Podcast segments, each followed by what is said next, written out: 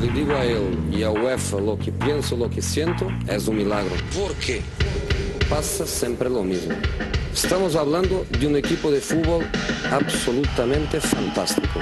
Yo no entiendo por qué. Solo para dejar esta pregunta, que es una pregunta que yo espero tener um, respuesta, termina mi carrera hoy. La Casa del Fútbol Internacional. ¿Por qué? I think I'm a special one. El 9 y medio radio.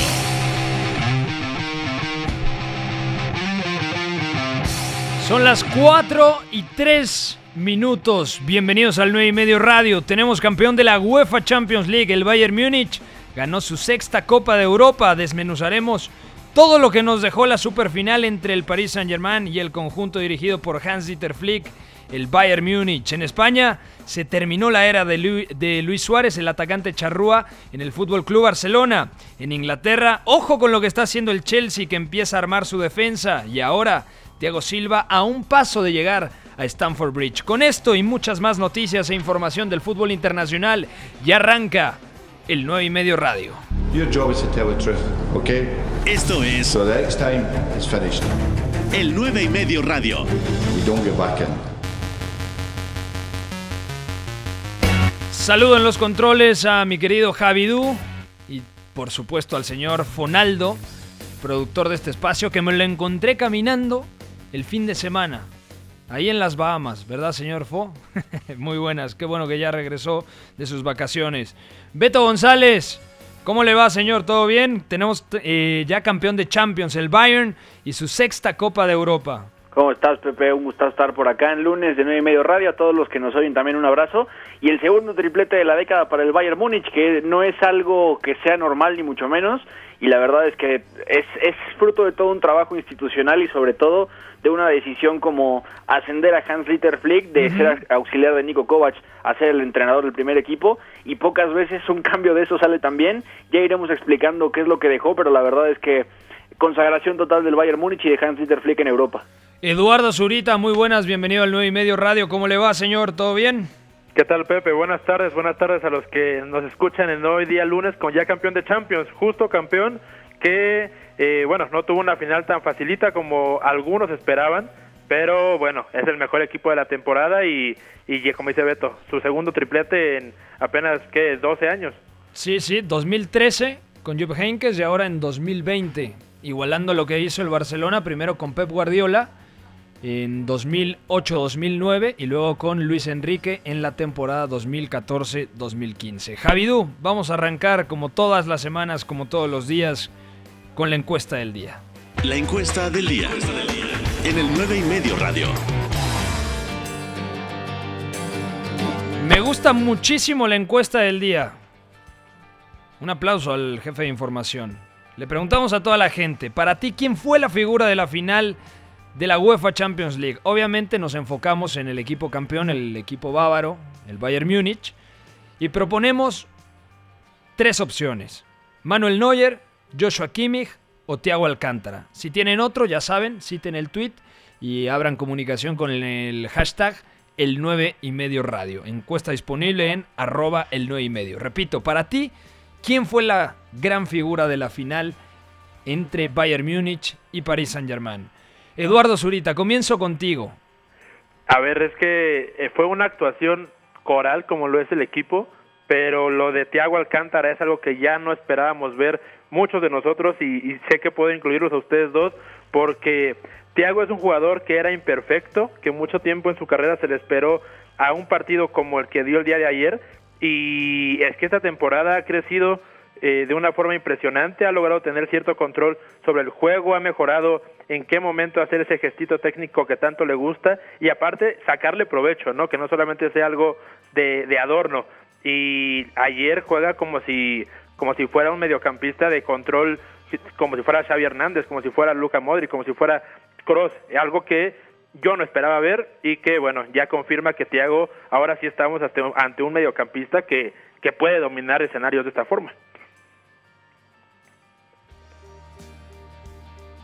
Y a ver si Thiago no se va a Anfield, porque parece que lo tiene hecho con el Liverpool de Jürgen Klopp. Beto, ¿tú con quién te vas a quedar? ¿Manuel Neuer, Joshua Kimmich o Thiago Alcántara, al igual que Eduardo Zurita?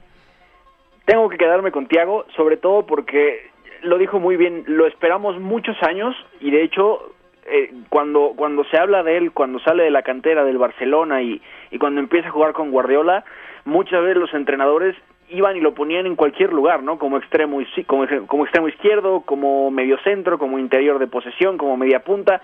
Thiago hacía muchas cosas porque su técnica se lo permitía y porque sí sí es cierto que tenía un nivel de lectura del juego que, que estaba por encima de la media, pero eso también lo llevó a estar indefinido muchos años y me parece que la carrera de Thiago y, espero se entienda la referencia ha hecho Flick justamente en esa temporada porque me parece que le hacía falta que un entrenador realmente le diera las llaves del medio campo, que lo arropara bien, por supuesto, y que fuera la representación de lo que quisiera hacer el Bayern en la cancha, ¿no? Atraer muy abajo y a la vez defender muy arriba. Y Thiago, con esa técnica, con esa capacidad de, de hacer ese control dinámico para sacarse dos, tres hombres de encima, con pases que muy pocos en el mundo logran, que tumban dos o tres líneas de presión a la vez.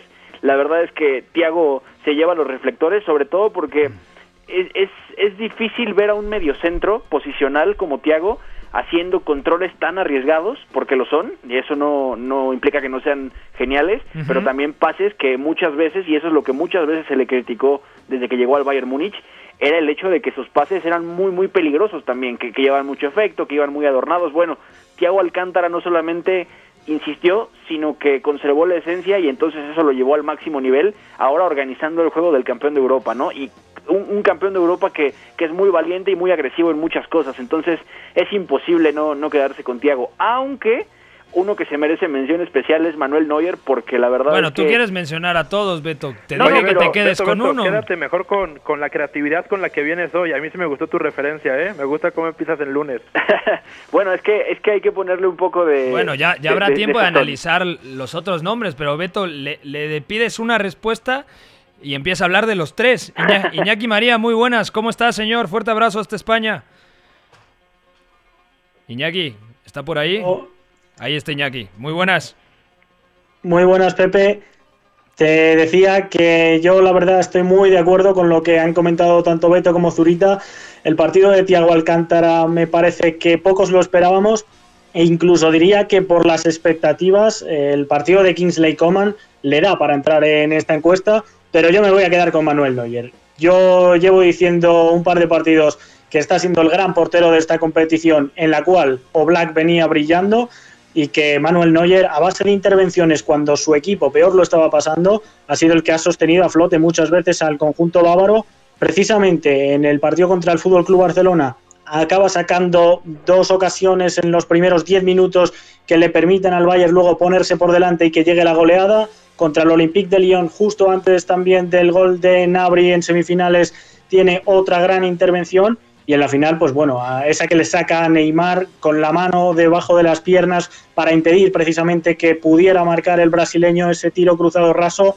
Yo creo que a Neuer se le pueden pedir muy pocas cosas más en esta Champions y que además a nivel de liderazgo y por juego de pies incluso le ha dado al Bayern algún recurso más que, bueno, le ha seguido veniendo bien al equipo de Flick.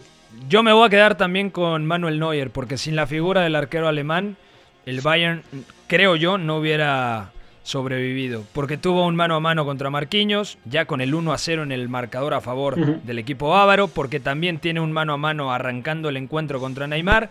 Tiene un mano a mano contra Kylian Mbappé, que ahí me parece que es más error de Kylian Mbappé que mérito de Manuel Neuer, pero bueno, al final está bien colocado.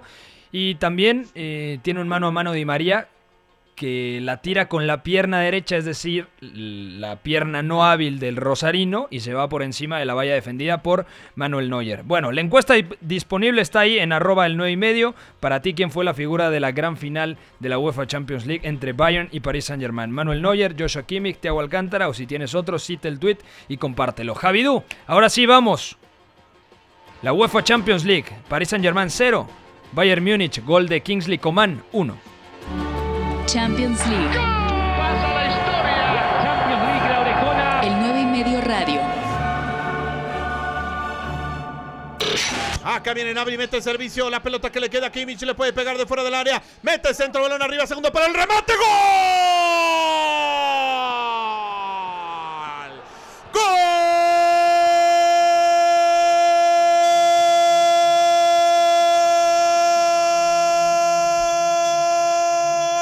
del Bayern.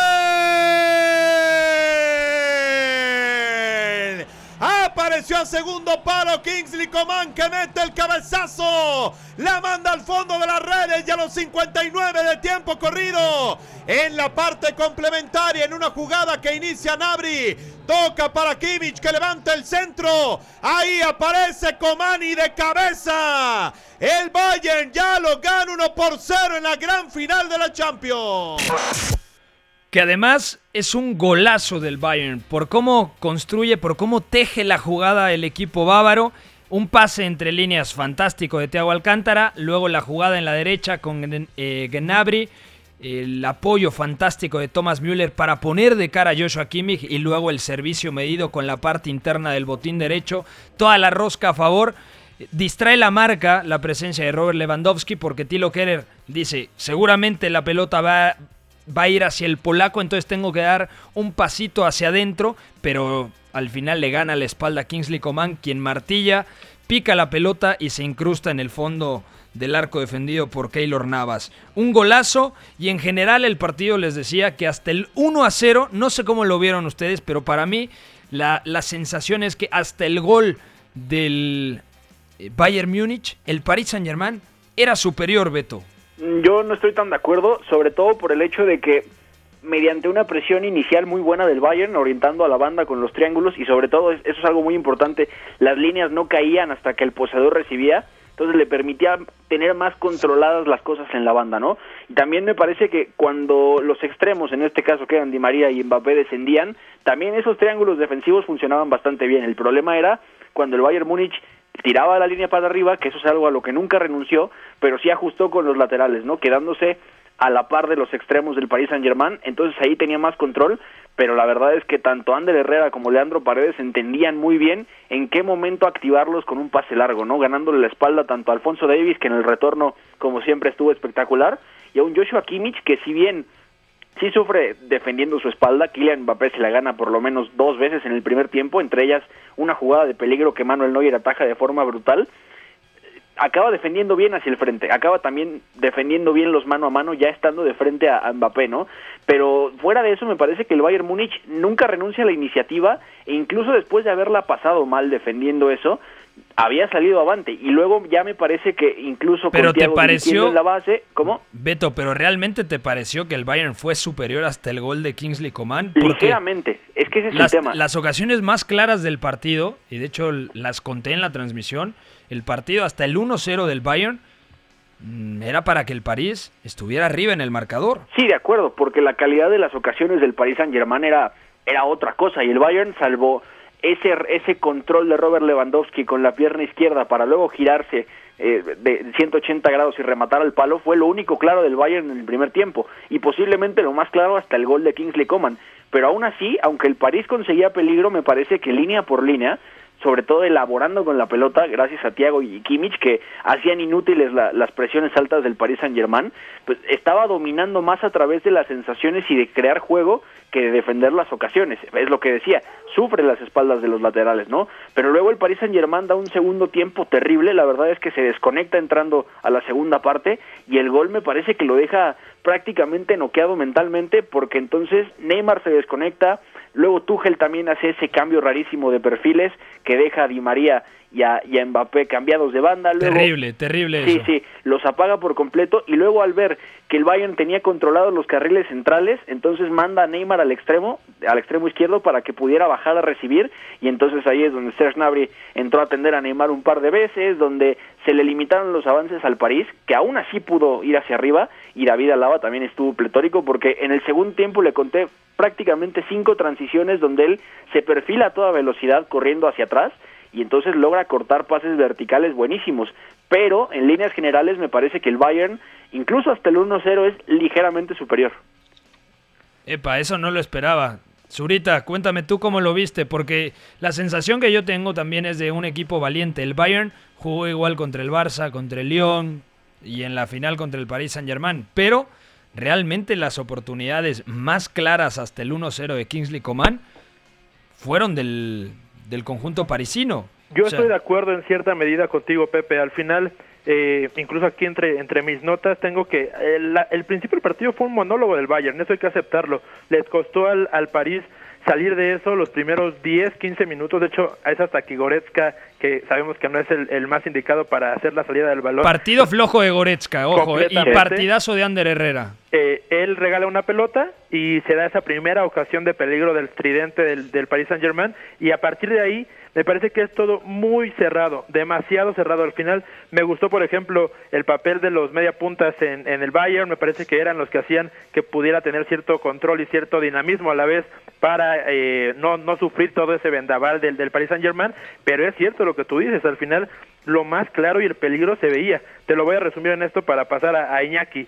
Al principio, yo creo que en el primer tiempo el París tenía que darle mucha pelota a Neymar y cosa cosa que no pasó se quería activar. Porque estaba bien marcado también, hay que decirlo. Siempre que recibía, había uno o dos del Bayern cerquita a Neymar. Y además, Neymar creo que estaba demasiado arriba. Yo pensaba que Neymar iba a bajar más en la zona entre como una especie de falso 9, pero veía a Neymar mucho más arriba de lo que yo esperaba en la previa. No sé si como si Neymar, como yo, no esperaba un ejercicio defensivo tan bueno de Thiago. A mí me pareció que el posicionamiento de Thiago nunca fue incorrecto y siempre fue dentro de sus capacidades, eh, bueno, positivo para, para frenar eso, ¿no? Aún así, yo sí vi a Neymar esperando el balón en una posición intermedia antes de lanzar a Mbappé y, nunca se daba, ¿no? Pero lo saltaban, lo saltaban siempre tanto los defensores como Ander Herrera, como incluso Leandro Paredes, que hablamos de esa unión en el anterior partido, era un trazo largo Mbappé, un trazo largo. A mí, a mí me pareció falta de paciencia, de experiencia, de construcción a partir de Neymar en el primer tiempo que, como tú lo dices, para mí el Paris Saint Germain tuvo la final en el primer tiempo y en el segundo pecó de buscar a Neymar. Al final, para mí los últimos 30 partidos fueron raros porque Neymar sí toca la pelota, pero... En 30 minutos, ¿no? Sí, 30 minutos, digamos, después del gol, sí la toca, pero estaba muy muy desesperado. Estaba fuera del partido, le, empezó a pegar Nabri y luego, no es justificación ni mucho menos, pero me parece que del minuto 70 al 77, lo conté, lo tenía en las anotaciones, cuatro pérdidas de pelota de Neymar. Y en un par por adornarse, en un momento crítico en, donde no había que poner florituras. no sé si yo, si yo echaría la, piedra al, adorno, más bien al, al que tanto ni el equipo ni Neymar supieron leer el momento. Tanto Neymar se acercó a todas las pelotas tratando de hacerla de... Me sentí mucho como el Barça, ¿no? De que todos buscan a Messi e igual el equipo, justamente eso. Nadie ahora pensaba en otro en otra vía al gol, más que buscar a Neymar. Y bueno, para mí esa equivocación del, del París de no hacerlo en el primer tiempo y hacerlo además en el segundo es donde termina perdiendo una final que pudo haber ganado, cosa que no va a quedar muy en la memoria. Es que la sensación también que comparte Zurita Iñaki es la de el Bayern tras el gol de Coman que realmente es superior. O sea, yo lo dividiría un partido parejo hasta el 1 a 0, aunque yo tengo el pálpito de que era mejor el Paris Saint-Germain por la calidad y la claridad de las ocasiones del conjunto dirigido por Thomas Tuchel.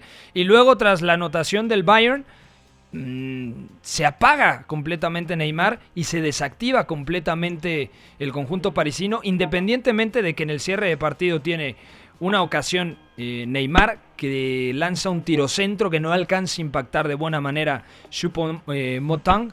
Y luego también tuvo antes una clara con Marquinhos, tras un muy buen pase de Di María entre las piernas, me parece que de Alfonso Davis, y entra solo y otra vez achica bastante bien Neuer. El tema es que el Paris Saint-Germain tuvo más jugadas que juegos, desde mi punto de vista, Iñaki. Para mí, Pepe, el cuarto de hora inicial sí que me dejó mejores sensaciones el conjunto parisino, sobre todo por cómo preparaba eh, la posible recuperación. Tenía una presión bastante interesante en la cual liberaban tanto a Alfonso Davis, que por cierto es el futbolista que más participa en la primera mitad, un futbolista que tampoco es demasiado hábil recibiendo con el balón al pie, y eso yo creo que es mérito del Paris Saint Germain.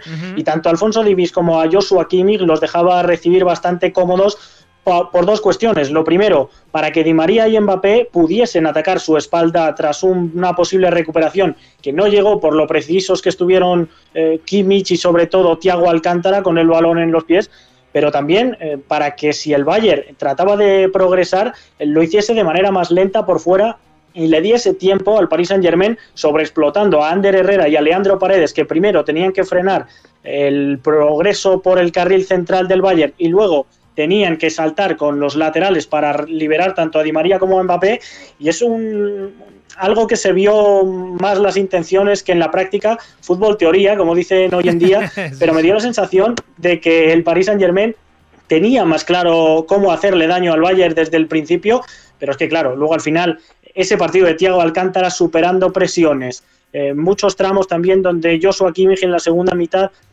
pisa carril interno y le sirve al Bayern para generar muchas superioridades. De hecho, el gol llega así, Thiago viene a la base, se libera de su marca individual, pone un pase que rompe dos líneas y a partir de ahí ya es puro Bayern. Joshua Kimmich, eh, Nabri y Müller apareciendo a un toque, atacando intervalos, arrastrando al primer palo para que aparezca Kingsley Coman en el segundo. Yo creo que el Bayern tenía más eh, interiorizado cómo atacar en posicional, cómo hacer el partido que no fuese muy alocado y cómo jugar más en bloque, ser más sólido que el Paris Saint Germain.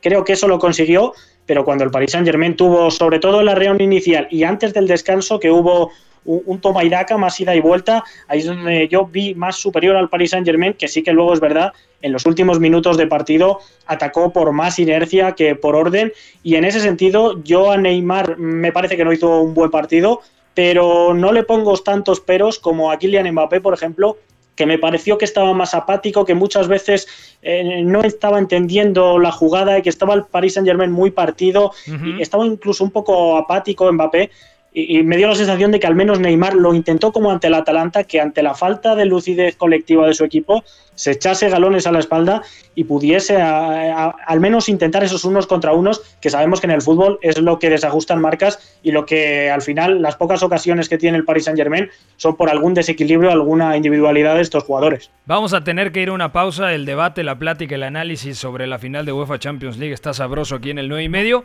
así que vamos a una pausa y les dejo el balón votando desde su punto de vista le pesó a Kylian Mbappé el hecho de llegar como figura más que como complemento?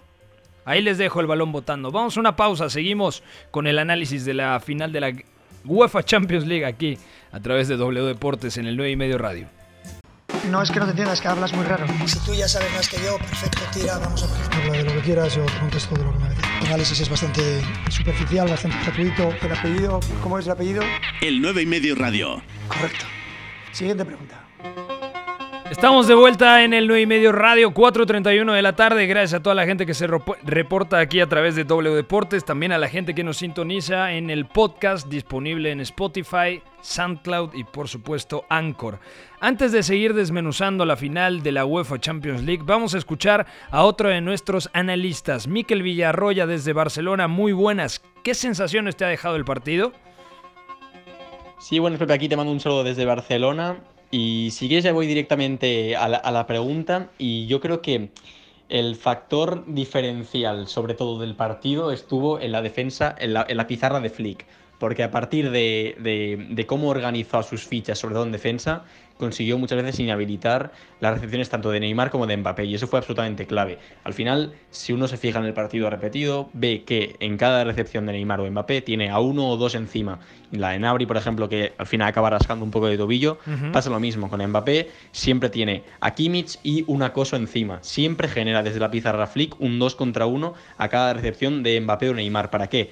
Para combatir la superioridad que tiene el, el, PSG en individualidades como Neymar o Mbappé, la combate con superioridad numérica constante. Nunca queda en uno para uno, porque al final Neymar o Mbappé en uno para uno son letales, son absolutamente determinantes. Lo hemos visto contra Atalanta, lo hemos visto contra muchísimos equipos.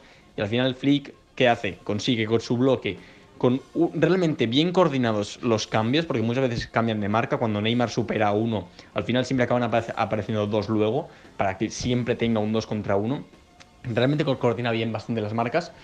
Y al final, con cada ficha siempre teniendo superioridad, consigue inhabilitar a Neymar y al final acaba, pues como acabó, acabas eh, mm, prácticamente sin aparecer en todo el partido, con muy pocas intervenciones y al final acabó llorando desquiciado por que su final no salió como deseaba. Y Mbappé más de lo mismo, Mbappé lo anulan, anulan sobre todo ese cambio de ritmo, esa arrancada, esa ruptura que tiene con constantes 2 para 1. Y al final Flick desde la pizarra nos volvió a demostrar que se puede combatir perfectamente a individualidades como Neymar, Mbappé, incluso sin apuras Di María. Y Flick se consagra como técnico después de hacer una final y una temporada tremenda. Y gran parte de esta final, de esta victoria, es gracias a lo que comentábamos, inhabilitar las recepciones de Neymar. Muchas gracias, Miquel. Fuerte abrazo, abrazo, ¿eh? Ya hablo italiano. Abrazo hasta Barcelona. ¿Cómo va la encuesta? Eh, para ti, ¿quién fue la figura de la final de la UEFA Champions League? Sobre todo enfocado al Bayern Múnich. Manuel Neuer, 41%. Joshua Kimmich, 14%. Thiago Alcántara, 42%. Otro, 3%.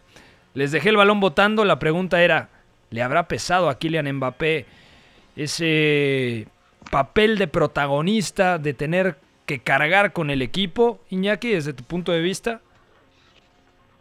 Bueno, a mí sobre todo me parece que Kylian Mbappé eh, ha generado bastante peligro en esta Champions, al menos desde que volvió post confinamiento, pero que donde sobre todo le ha podido la presión o la precisión a la hora de definir ha sido de cara a portería, que precisamente es un aspecto en el cual eh, en sus años anteriores, cuando tenía menos experiencia, dejó goles importantes en aquella temporada donde el Mónaco acaba jugando semifinales.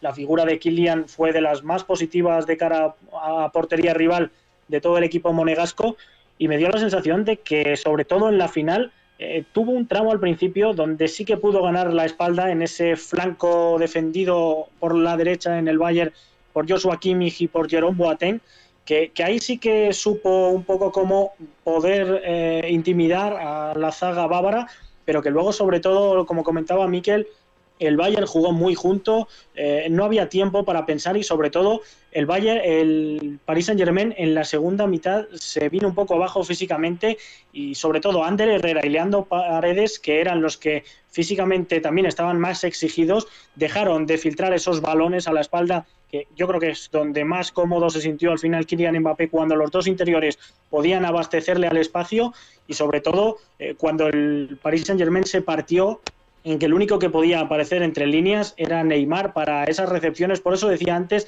que sobre todo eh, el pero se lo pongo a Kylian Mbappé en este partido, porque Neymar al menos fue el que bajó y el que trataba como en el partido ante el Atalanta de al menos ser el que ejercía esa posición como falso 9, como nexo entre el medio campo, que por entonces ya al final tenía solo un doble pivote y la delantera, que fue al final el brasileño el que acabó llevando el balón hasta la portería rival, donde Mbappé no solo no contribuyó a llevarlo, sino que eh, por presión o por precisión, confianza de cara a puerta, me deja una muy mala sensación en esta Champions, Pepe. También hay que decir que Niklas Zule, que ingresó al terreno de juego al minuto 25 por Jerome Boateng, que salió lesionado, dio un buen partido, Beto. Sí, sí, de acuerdo, sobre todo porque estábamos hablando que Jerome Boateng venía ganando mucha, mucha confianza de Hans-Dieter Flick, que además ganó muy buen ritmo competitivo y también es cierto que, que el alemán, eh, por más que te sume con pelota, te resta luego sin ella regresando hacia atrás, ¿no? Y en ese sentido, pues él acaba tocado porque recordemos que había salido lesionado antes, eh, justamente en la semifinal, y me parece que Niklas Zule, entendiendo todo el ritmo competitivo que le faltaba después de esa lesión del ligamento cruzado y demás, se adapta muy bien al contexto y acaba respondiendo muy bien, sobre todo entendiendo que muchas veces tenía que compensar la espalda de Joshua Kimmich para luego intentar hacer ese 2 contra uno. Y, la verdad es que también por ahí se explica bastante que Kylian Mbappé no consigue realmente sacar ventajas, ¿no? Me parece que ya más respondiendo a la pregunta, es, es un contexto muy distinto, ¿no? No es lo mismo cargar con, con la presión que conlleva el Paris Saint Germain, con esa necesidad radical y sobre todo ya urgente de, ganar una Copa de Europa. Para eso llega Tuchel, para eso llega Neymar, para eso llega también el propio Mbappé. Pero hay justificación, ¿no? Para el Paris Saint Germain. Es cierto, perdió una final de Champions, nunca la había jugado. No vamos a ir con el tópico de la inexperiencia porque Neymar ya ganó la de 2015, Di María la de 2014, Keylor Navas fue multicampeón con el Real Madrid tres veces de manera consecutiva, nada más. Pero mm, no sé, creo que el Paris Saint Germain si, si analizamos lo que ha sido la temporada, hay que entender que una de las piezas capitales del proyecto de Thomas Tuchel, y bueno, de sus antecesores por supuesto, es Marco Berratti. Y Marco Berratti no estaba para jugar este partido. Físicamente se vio muy superado. Y el otro, que es uno de los hijos predilectos de Thomas Tuchel, Idrissa Gana Gay, el senegalés, ni siquiera estuvo. Entonces, más allá del partidazo de Ander Herrera, más allá de que Leandro Paredes ha estado bastante bien hasta que se desquició y luego quería cortarle la cabeza a Nabri, bueno, tuvo que recomponer con el paso de la temporada Thomas Tuchel. Además, el Paris Saint-Germain dejó 60 millones de euros en las arcas del Inter de Milán por Mauro Icardi. ¿Y qué pasó en la final? No, ni un minuto. No, ni un está, minuto. está muy raro, ¿no? Que primero utilices a Choupo-Moting en lugar de a Mauro Icardi. Mm, Entendemos que, que Thomas Tuchel va tocando cosas en la pizarra en función de lo que mejor venga funcionándole, ¿no? Y en ese sentido, si, si el plan te funciona una y otra vez y sobre todo las individualidades lo llevan a un nuevo nivel en el que puedes concretar partidos muy difíciles o, o incluso donde estás abajo o donde estás superado, pues se entiende, ¿no? Pero es cierto que, que luego hay esas decisiones ex- extrañas, por ejemplo, si Cardi juega, juega como extremo derecho, ¿no? Como Ujú. contra el Atalanta, ¿no? Y ahora en un partido decisivo termina entrando antes el camerunés que, que Mauri Cardi, ¿no? Es, es un poco extraño, pero lo de Kylian Mbappé, más allá de lo capital que es, pues a veces normalizamos que, que el chico tiene, el chico de la edad, ¿no? Tiene 21 años, va para 22 años y, y hace lo que hace en un terreno de juego, ya fue campeón del mundo, llegó a semifinales de, de Champions League con un Jardim, a un Mónaco que, que del que no se esperaban muchas cosas. Es cierto que el contexto cambia mucho, pero no se puede normalizar tanto lo que ha hecho Kylian Mbappé a la edad que tiene. Es muy joven, seguramente habrá otra oportunidad de jugar una final de Copa de Europa, no sabemos si con el Paris Saint-Germain. Para no los dos. Ojo, Beto, o Claro, sea, claro. el- si me dices que en 2021 la final de Champions es Bayern Paris Saint Germain, yo te la compro, porque a este ser. Seguramente Kimmich ya estará afianzado, bueno, ya lo está ahora, pero jugará más partidos como medio centro que como lateral derecho. Esta vez fue circunstancial que apareciera como lateral diestro por el tema de Benjamin Pavard. Eh, si se va Thiago Alcántara, seguramente Kimmich León Goretzka, como lo vimos en, en la reanudación de la Bundesliga tras el parón.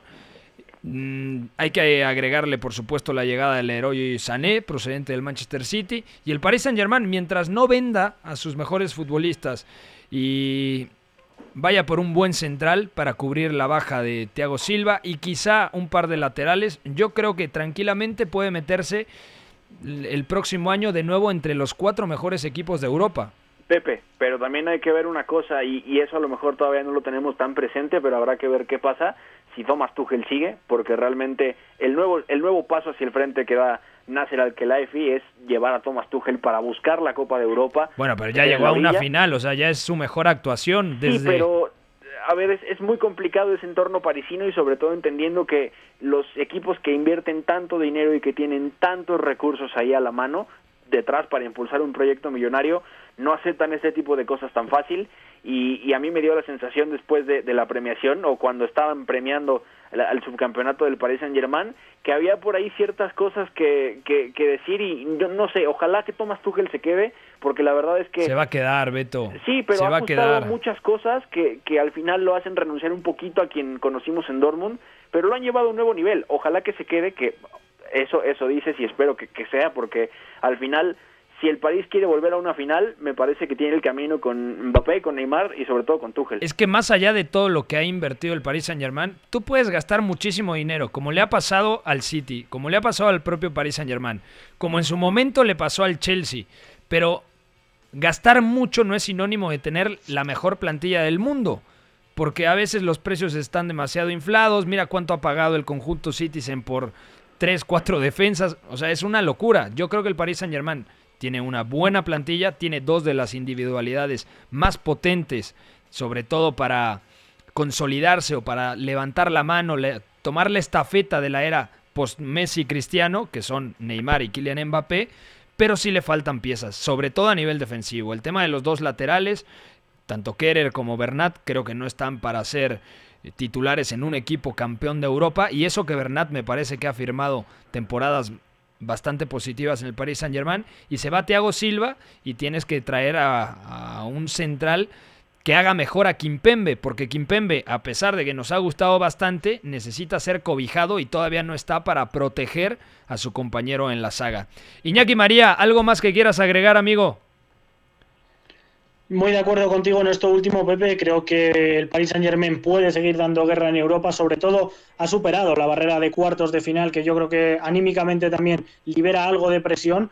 y me da la sensación de que sobre todo tiene que reforzar la defensa por lo que comentabas. Kimpembe yo creo que ha cuajado la mejor temporada de su carrera, al menos en estos partidos decisivos ha tenido actuaciones tanto a la hora de salir con el balón jugado como defendiendo en el área con alguna acción brillante, pero claro, al final jugar con la jerarquía y con la tranquilidad que tiene Thiago Silva eh, va a costar encontrar un central igual. Quizá Jules Koundé, siendo francés, pueda ser una buena opción para el conjunto parisino. Y, por ese, los laterales. Y por ese, por Jules Koundé del Sevilla, seguramente sí pueden pagar los 90 millones de euros que el otro día leía que tiene de cláusula de rescisión. Muy pocos pueden pagar ese dinero. No, yo creo que al final acabará abaratándolo en Sevilla porque está para más cosas este chico. Y cerrando un poco lo que estaba comentando, sobre todo creo que por, si por algo está destacando el fútbol europeo es por dos cuestiones. La presión alta, que ahí hay otras piezas como Di María, como Ander Herrera, que sin balón entienden el fútbol fantásticamente bien, incluso Marquinhos me parece que no lo hace tan mal como pivote como algunos dicen, pero sobre todo yo creo que el fútbol está evolucionando y los laterales, tanto Trent Alexander-Arnold, Joshua Kimmich, eh, bueno, Marcelo lo vimos en su día, ese tipo de lateral creativo en una Champions acaba siendo decisivo porque es el factor sorpresa que nadie se espera y yo creo que ahí el Paris Saint Germain sobre todo se tiene que mover bien, fichar jugadores, sobre todo eso que comento, que sean más imaginativos, que sean más imprevisibles y que puedan eh, asociarse colectivamente mejor con el equipo para hacer eh, a, este Paris Saint Germain que tiene grandes individualidades el mejor equipo a la hora de compenetrarse. Iñaki María, fuerte abrazo hasta España, gracias por tomar la llamada. Un abrazo a todos. 1974 contra el Atlético, 1975 el Leeds United, 1976 el San Etienne.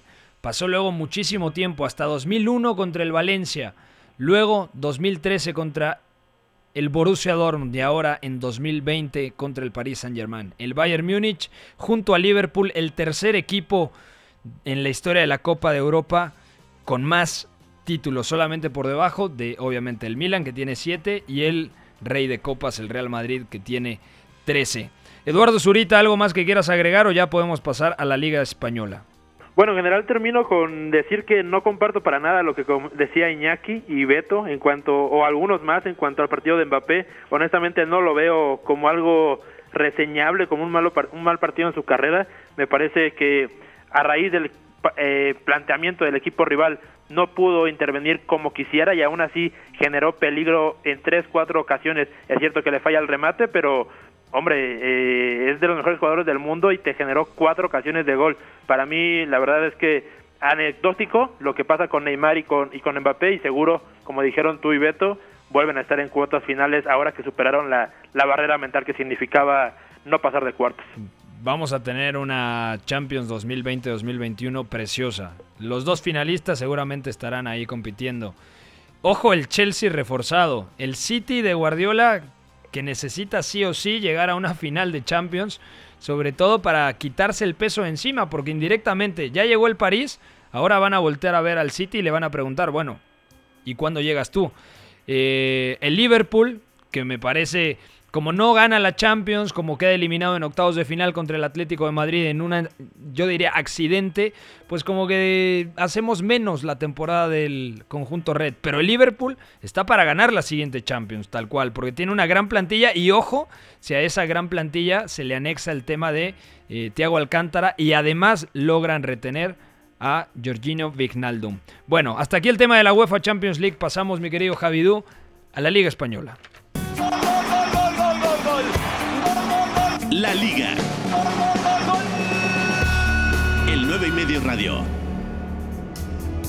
Bueno, amaneció tambaleante Barcelona.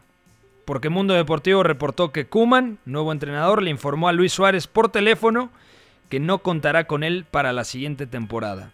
Los otros jugadores que ya habrían sido descartados por el técnico holandés son Samuel Umtiti, obvio, Arturo Vidal, que ya tiene su edad, el chileno, e Iván Rakitic, que en su momento fue un tremendo fichaje, es un tremendo jugador, subcampeón del mundo, campeón de Champions con Luis Enrique, pero que al igual que el chileno ya tiene sus 32-33 años de edad. Complicado para el Barcelona, pero lo tiene que hacer tarde o temprano, ¿no, Zurita? Este recambio generacional que pide a gritos la plantilla para que pueda tener más minutos Ricky Puch, para que pueda afianzarse Frankie de Jong. Vamos a ver cómo complementa Ronald Koeman la labor de Sergio Busquets con la del exfutbolista del Ajax. Por supuesto, hay que ver qué es lo que pasa con, con otros canteranos, como Collado, por ejemplo. Ver cómo resuelven el tema de Jordi Alba en la lateral izquierda, porque si se va Alba me parecería a mí un poco precipitado. Pero, repito, la lista negra de entrada del Fútbol Club Barcelona: Iván Rakitic, Arturo Vidal, Luis Suárez y Samuel Umtiti. A mí me gusta, Pepe. Me parece que no, no es ilógica. Al contrario, es, es más cauta que lo que dijo Bartomeu hace una semana. Ya no está el nombre de Piqué, ya no está Busquets. Eh, Alba también comparto contigo, sería precipitado. Estos cuatro nombres me parece que eh, pueden dejar dinero, sobre todo un Titi, por ejemplo. Eh, pueden dejar descubiertas posiciones para que lleguen fichajes o suban canteranos y le dan una dimensión totalmente nueva al equipo porque Luis Suárez era capital, Luis Suárez y Rakitic de hecho son con quienes nace este proyecto que acaba de morir, se podría decir. Eh, Vidal se ha vuelto capital desde que Valverde eh, busca esa figura del, del interior que cargue el área con lo Paulinho, exacto. Y un Titi, bueno, es que pobre de Umtiti, pobre de Umtiti porque era de los mejores defensas del mundo y, sus lesiones no lo van a permitir hacer una carrera larga. Pero es que forzó para estar en Rusia 2018, entonces ahí se quitó tres años de carrera. completamente, pero entonces por, por razones distintas, a mí los cuatro me suenan muy bien. Si quieres me sigo con la con la noticia siguiente que es ahora de una llegada porque Philip Coutinho ya habla de que él quiere revancha en Barcelona. No sé si, si la afición lo quiera, si la directiva lo quiera, si y el Koeman, entrenador. Koeman es el principal. ¿Qué hará con Coutinho? Falso extremo, ¿no? Sería lo más lógico. No sé, no sé, no sé, no, no, apenas estoy dimensionando. Yo, yo pensaba que ya Coutinho no, no lo volvería a ver con la, con la Blaugrana. Y, y, es que no, no, termino de verlo completamente, Pepe. No sé cómo lo vean. Tú lo ves, Beto, a Coutinho en el Barça. Hay que recordar que fue suplente en el Bayern.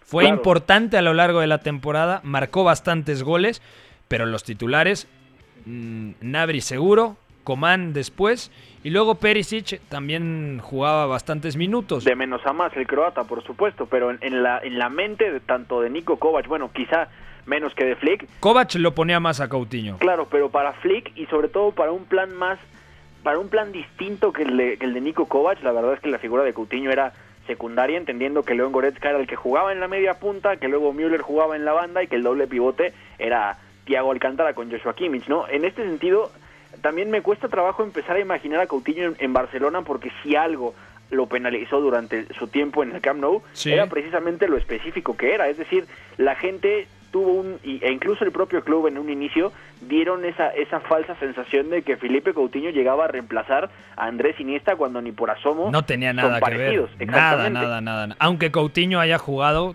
con Brendan Rodgers y en algún momento con Jürgen Klopp como interior izquierdo en pero un 4-3-3 que lo que hacía era cargar mucho el área y sobre todo buscar mucha verticalidad. No sé qué es lo que esté planteando Ronald Koeman a nivel táctico, porque es muy difícil saberlo, es muy difícil intentar adivinarlo en este momento, pero sí, sí llama la atención. Eh, en primer lugar se dijo que Koeman lo quería, ya ahí estamos viendo a lo, a lo mejor un tipo de intención táctica, ¿no? Pero luego habrá que ver si realmente le da para enfocarlo otra vez como ese interior izquierdo que en el Barcelona necesita amasar mucho balón, eso es un hecho, o como un extremo como llegó a usarlo también a veces Ernesto Valverde. Habrá que ver cómo juega con eso, porque es un jugador que por esa especificidad que tiene es muy es muy complicado encajarlo prácticamente en cualquier plantel. De acuerdo. Pues ahí está el tema en el aire, la reconstrucción del Barcelona y sobre todo hay que ver qué es lo que pasa con Messi, porque sabemos la relación de Messi con Luis Suárez, son muy amigos, muy cercanos. Messi tiene que ser muy objetivo y tiene que darse cuenta de que más allá de la amistad con Luis Suárez, hoy en día el atacante charrúa no es lo que necesita Messi. Necesita Messi que, que se renueve la plantilla. En la Premier League, rápidamente, antes de despedirnos, el Chelsea ya habría llegado a un acuerdo con el Bayer Leverkusen por el fichaje de Kai Havertz. Se hablan de 80 millones de euros más 20 en variables. Además, el siguiente paso del Chelsea es reforzar la defensa y estaría cerca de, ojo, concretar el fichaje de Thiago Silva, subcampeón de Europa. Llegaría libre procedente del Paris Saint-Germain y además eh, existiría una reducción en el salario del futbolista brasileño de 35 años. Otra noticia de la Premier League, un rotativo mmm, poco fiable, pero que hace eco de esto, Daily Express reporta que Mikel Arteta está reestructurando al Arsenal y pondrá a la venta 15 jugadores. Por ahora solo ha tenido el alta de William. De, de William, ¿no? Sí, sí, de acuerdo. Eh, no, y bueno, y Saliba que llega, que ya era fichaje de la temporada pasada, pero apenas se incorporará al equipo y llega procedente de la liga francesa, que es un buen fichaje, ojo lo de Saliba, y también Gabriel, ¿no? Procedente de Lille, parece que ya lo tiene hecho, ¿no? A confirmarse todavía. Magaláes. ¿no? 25 millones de euros más, más otras y variables. muy joven, pero... menos de 23 años, muy físico, 1.90. Tampoco lo he visto tanto, pero eh, en el Lille la temporada pasada no lo hizo mal. Y además, había dos o tres equipos que también lo estaban siguiendo muy de cerca a Gabriel Magaláes. El Napoli y se hablaba del Manchester United y, y, al final es el Arsenal, que empata muy bien, ¿eh? porque Gabriel, más allá de varias cosas que, que le hacen falta en corto, sobre todo, uh -huh. es un central que, que para un equipo que quiera jugar con la línea defensiva muy, muy arriba, es ideal porque aunque cometa errores luego se corrige él mismo de muy buena forma. Es de un hecho, fichaje muy interesante. Lo querían en Napoli para suplir a Koulibaly, que parece lo tiene Exacto. hecho con el Manchester City, ¿no? Y, y, sonaba para ser el central izquierdo, el central literal de perfil zurdo que quería Ole Gunnar Solskjaer en Old Trafford que pues aparentemente Woodward se queda con las manos cruzadas. El tema es no que es zurdo, al igual que Saliba, ¿eh? Ojo. Sí, eso es interesante, habrá que ver qué, qué, qué decide Mikel Arteta, porque es una pareja de centrales que por ser zurdos es un poco incompatible, pero son centrales, como decía Ricardo Flores, que le mando un abrazo que lo platicaba con él, pues del mañana, ¿no? Y el mañana pues puede ser muy pronto. O quizá, no, Saliba es diestro, miento ahí, es, es diestro Saliba, ojo.